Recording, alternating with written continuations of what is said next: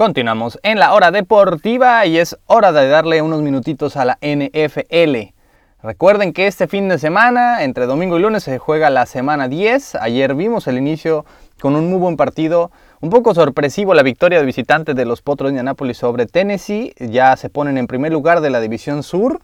Y ojo que se van a volver a ver las caras en dos semanas en Indianapolis. Así que eh, va a estar muy reñida de aquí hasta el final de la temporada. Tennessee parecía que era el mejor equipo y las últimas semanas se ha caído un poquito. Indianapolis ahora tiene la ventaja, no solamente con ese juego directo, sino con el que sigue, que va a ser en su propia casa. Anoche ganaron 34 a 17. Así que comencemos con los pronósticos de domingo y por supuesto de lunes por la noche. Creo que en esta semana hay un poquito más de claridad. Hay otras semanas en las que hay partidos muy muy parejos en esta realmente son muy pocos los que, me, los que me tengo dudas realmente de quién va a ganar o de quién elegir en mi pronóstico. La semana pasada nos fue más o menos, de 14 partidos latinamos a 9. Eh, no fue pues poquito arriba de 500 de digamos de la mitad, pero tampoco es la gran cosa. Así que vamos a empezar con los partidos de este fin de semana. Mis amigas y amigos, comencemos con los duelos eh, interconferencias, los duelos entre un equipo del americano y uno nacional.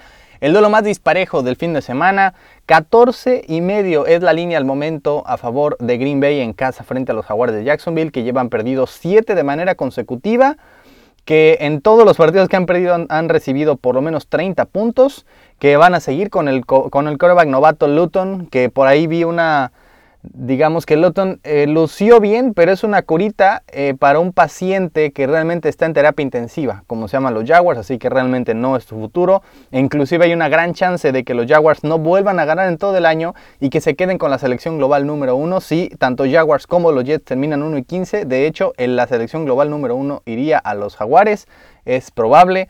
Y la verdad es que no veo cómo pueden ganarle a Green Bay este fin de semana. E inclusive creo que inclusive van a cubrir la línea de 14 puntos y medio del domingo en Lambeau Field. Otro partido interconferencia, este sí, un partidazo. Buffalo frente a Arizona. Vimos el fin de semana pasado cómo Buffalo dominó a los eh, Buffalo dominó a los halcones marinos de Seattle en casa, pero no es lo mismo que Seattle viaje todo el país y que les cueste jugar aparte a las 10 de la mañana para ellos, que ahora Buffalo tiene que viajar al, al otro lado del país a recibir, perdón, a visitar a un equipo de Arizona que viene de una derrota a penitas por, por milímetros perdió ante Miami con ese gol de campo en los últimos segundos que fallaron que falló Zach González, así que me gusta Arizona este fin de semana, la ventaja es de uno y medio en las apuestas, es un partido para mantenerse alejado porque los dos equipos han sido un poco inconsistentes, pero son buenos. Creo que ambos van a estar en postemporada. Arizona tiene chance todavía de ganar su división. Buffalo realmente está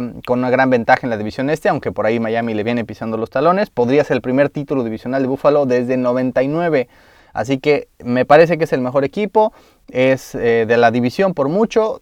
La defensa despertó la semana pasada y Josh Allen también está volviendo a jugar, pero me gusta más Arizona. También tiene una defensiva que va mejorando cada vez más.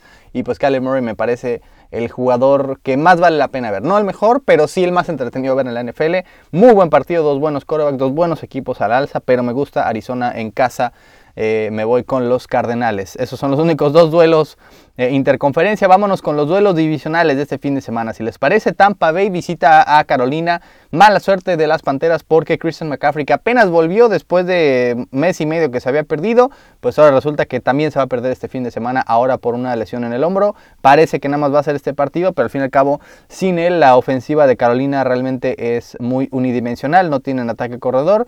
Y Teddy Bridgewater es un quarterback que no comete muchos errores, pero tampoco te gana partidos con su propio brazo ni con sus piernas. Así que Tampa Bay viene de una derrota humillante en televisión nacional, va a volver a me parece la senda del triunfo, son, son favoritos por 6 puntos y medio de visita y eh, va a estar ahora sí saludable Chris Godwin, ya Antonio Brown, que no se vio tan mal el primer partido, creo que más bien lo forzaron, intentaron forzar pases hacia Antonio Brown, creo que ya tiene que haber un, distinto cambio, un distinto plan de juego, sobre todo más dependiente en el ataque corredor, la defensiva que también sufrió, lució mal, es absolutamente todas las líneas de Tampa Bay lucieron mal el fin de semana pasado, así que creo que van a digamos, a sobreponerse de esa humillante derrota. Carolina es un muy buen mal equipo. O sea, es un mal equipo, pero, pero que compite, que ha tenido cerca partidos contra los jefes, contra los Saints, contra los Bucaneros en la semana 2. Así que Creo que están en la dirección correcta, pero siguen teniendo mucha falta de talento. Me voy con los Bucaneros de visitante y hasta que cubran la línea 6 y medio. Otro duelo divisional.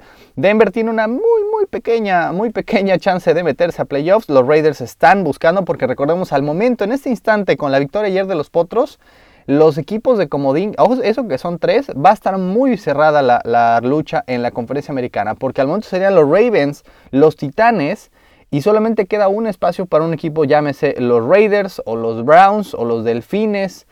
Eh, están eh, varios equipos ahí metidos, todos ellos tres por solamente un puesto, digamos, si si notamos que tanto Potros como Titanes van a estar en playoffs y tanto Steelers como Ravens, que creo que es, lógico, pues solamente queda un puesto entre ellos tres. Me gustan los Raiders, me gustan en casa. Ojo, han sido un mejor equipo de visitante que en casa. Y el partido pasado lo, lo ganaron, pero realmente con mucha suerte. Casi le da la vuelta el equipo a los Chargers. Pero sí creo que son mejor, equipo que los Broncos. Que su, la deficiencia de los Raiders es la secundaria y que Drew no es precisamente un coreback eh, que te va a quemar muy, muy continuamente. Me gusta el juego corredor de los, de los Raiders, así que me voy con Las Vegas en... Eh, de, de, este, perdón, de local este fin de semana. Vámonos con otro duelo divisional partidazo entre Seattle, que viene de perder dos de sus últimos tres, visitando a los Rams de Los Ángeles. Me parece que, viendo el calendario, Seattle vio duelo entre San Francisco y entre los Rams, y en medio tengo un viaje hasta Buffalo. Creo que Creo que dejaron un poquito de lado ese viaje a Buffalo y para concentrarse un poco más en sus duelos divisionales. Los Rams son favoritos por uno y medio. Vienen de descansar, ojo, pero vienen de un partido bastante, bastante malo con uno de los peores partidos en la carrera de Jared Goff. Seattle ya regresa, digamos, a su zona. Le cuesta mucho a los equipos del oeste viajar hasta la zona este, sobre todo jugar. A, recordemos que son 3-0 de diferencia. Si juegan a la 1, realmente para ellos son las 10 de la mañana, que realmente nunca juegan como locales a ese horario, así que les cuesta mucho entre el viaje y el horario. Eh, por lo general, no es una regla, pero por lo general les cuesta. Así que esto creo que va a ser bastante parejo. El primer duelo de estos dos equipos en ese nuevo y precioso estadio. Me gusta más Seattle de visitante. Eh, creo que los, insisto, el Seattle en general es un equipo muy entretenido de ver. Tiene pésima línea ofensiva. Tiene muy mala defensiva. Ayer, quemaron a Jamal Adams por completo. Pero la adición de Carlos Dunlap creo que va a hacer que mejore esa defensiva. No puede seguir siendo tan mala. Y al fin y al cabo Russell Wilson eh, a veces no juega, o sea, por lo general te da partidazos y a veces te da un partido terrible, como ante Arizona con tres intercepciones o ante Buffalo con cuatro pérdidas de balón. Pero creo que ahora toca un buen partido de Russell Wilson y creo que tiene que mejorar un poquito la defensiva. Voy con Seattle de visitante ante los Rams. Otro duelo divisional más. Ojo, este podría ser el duelo por la división, porque los Giants que apenas perdieron frente a las Águilas en aquel jueves por la noche, ¿se acuerdan? Tiene 95% de, probabilidades de ganar y lo perdieron. Ah, casi le ganan a los Bucaneros. Eh, tuvieron también hasta el final a los Vaqueros de Dallas que perdieron en la última jugada. Así que es un, también un, un mal buen equipo, más bien un buen equipo que realmente es malo. Es decir, han estado luchando, por ahí los comparan con los Delfines del año pasado, inclusive hasta con el coach que viene de los Patriotas, que están perdiendo eh, partidos, pero en todos le están echando muchas ganas, están, están realmente dando todo de sí, creo que están eh, agarrando talento poco a poco. No, no, estaría dispuesto a decir que son como los delfines del año pasado, que sí se veía un rumbo claro. No sé si es el caso de los gigantes, pero al parecer son un mejor equipo de lo que su récord representa. Pero la verdad es que el mejor equipo de la división, el mejor quarterback, el mejor coach, el mejor dueño, todo el, y el mayor cantidad de talento, aún con todo y las lesiones de esa división, son los, las Águilas de Filadelfia. Me voy con los Eagles de visitante. La, ventaja es de 3,5 según las apuestas. Creo que inclusive cubren. Creo que va a estar parejo, pero Filadelfia es el partido en este que se, eh, se separa del resto de la división y ya claramente será el campeón, eh, así como lo habíamos predecido desde un principio. El, último duelo divisional de, digamos, del domingo son los Bengalis Cincinnati visitando a Pittsburgh. Ojo porque los, los Steelers por lo general juegan, digamos, conforme a su, a su competencia. Es como la selección mexicana. Le toca jugar contra Jamaica o contra Haití y le cuesta un mundo. Y de repente da un partidazo ante Inglaterra o Holanda. Así es más o menos los Steelers. Dieron un partidazo ante el, tal vez uno de los mejores equipos de la NFL, Baltimore, y de ahí estuvieron perdiendo todo el partido, salvo los últimos tres minutos, iban perdiendo ante los vaqueros y, e inclusive fueron perdiendo por 13 puntos en algún punto del partido. Creo que les va a costar ahora con Cincinnati, son eh, favoritos por 9 y medio, pero me huele a sorpresa aquí. No diría que Pittsburgh pierde el invicto, porque Cincinnati al fin y al cabo eh, fuera de Joe Burrow no tiene mucho talento. Por ahí T. Higgins, regresa Joe Mixon, pero la línea ofensiva es pésima. Van a comerse vivo a Joe Burrow, me parece, y aparte es en Pittsburgh pero creo que va a ser más parejo de lo normal porque a Pittsburgh, insisto, normalmente no aplasta a sus rivales a menos que se llamen los Browns y los Bengals vienen de descansar. Creo que van a ganar los Steelers, pero que cubre la línea de 9 y medio los Bengalis de visitante.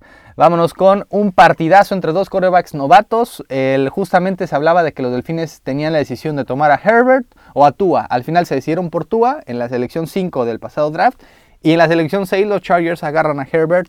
Ambos han lucido muy bien. La diferencia es que Herbert ha lucido excelentemente bien, más de 300 yardas en todos sus partidos y solo ha ganado uno, uno de siete posibles. En cambio, Miami Apenas dos partidos puso a Tua, en el primero lució bastante modesto, en el pasado ya lució mucho mejor y en los, ambos ha ganado, tiene una racha de cuatro partidos ganados seguidos, Miami está en una búsqueda por el puesto de comodín, me quedo con Miami en casa, son favoritos por dos y medio, los Chargers simplemente son competitivos pero no pueden ganar partidos, los pierden de una forma eh, realmente espectacular semana tras semana. Y me quedo con Miami este fin de semana, confío más en Flores que en Anthony Hill. Vámonos con otro duelo de este fin de semana. San Francisco con un montón de lesiones, visita Nueva Orleans. Qué lástima, porque este partido el año pasado, ¿se acuerdan? Fue partidazo, creo que quedó 51-48, una cosa así súper super, emotiva. Ganó San Francisco visitante. Este, justo en diciembre fue ese partido, ya que les casi les aseguró el, el primer lugar de la conferencia y que mandó a los Saints después al Comodín. Al fin y al cabo, me gusta eh, Nuevo Orleans este año. Eh, ya vemos que es un equipo muy completo. Por ahí tenían algunas dudas, algunas ausencias y aún así ganaban, feo, pero ganaban. Y ahora ya con equipo prácticamente completo, pues dominan. San Francisco tiene demasiados huecos. Eh, precisamente su, su, mejor arma es el juego corredor. Tus dos corredores titulares están lesionados. Nick Mullins tampoco te va a ganar el partido. Los Saints tienen una excelente defensiva contra la carrera. Así que no confío en absoluto, no veo cómo este partido lo puede sacar adelante los 49ers. Me voy con los Saints de local. La ventaja es de 9 y medio según las apuestas. Yo creo que inclusive lo cubren.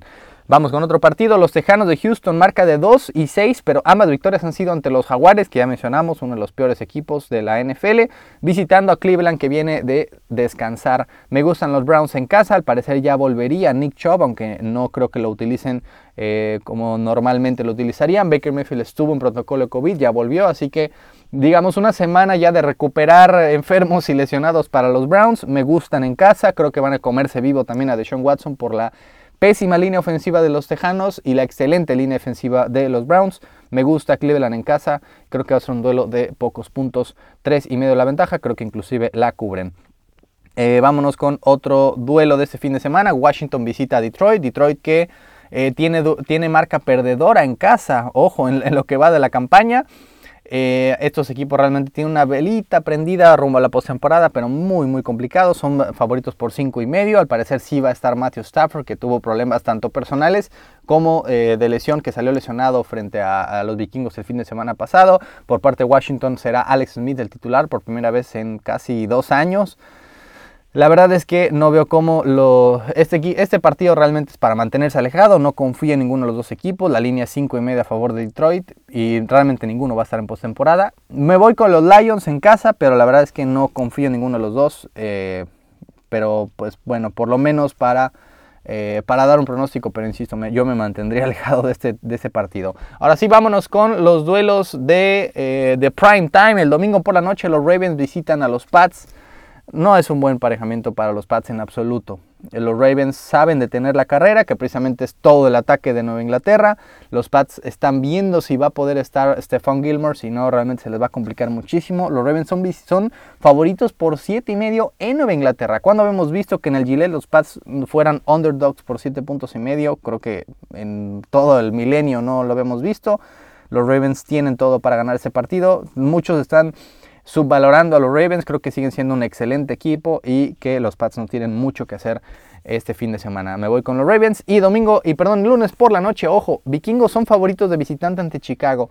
Hay una cuestión, es lunes por la noche y juega Kirk Cousins que tiene marca de 0 y 8 en su carrera en Monday Night, pero, pero Minnesota va a la alza, Chicago va a la baja, no saben mover el balón. Dalvin Cook es, el, es el, toda la ofensiva de Minnesota. Me gustan los vikingos para que Kirk Cousins por fin gane un duelo de visitante, perdón, un duelo de Monday Night Football en su carrera y se metan de lleno a la pelea por la postemporada y Chicago ya de plano se termine de caer. Inclusive creo que hasta podrían banquear a Nick Foles después de este partido. Ahí están los pronósticos. Nosotros vamos a una pausa y continuamos con más aquí en la hora deportiva.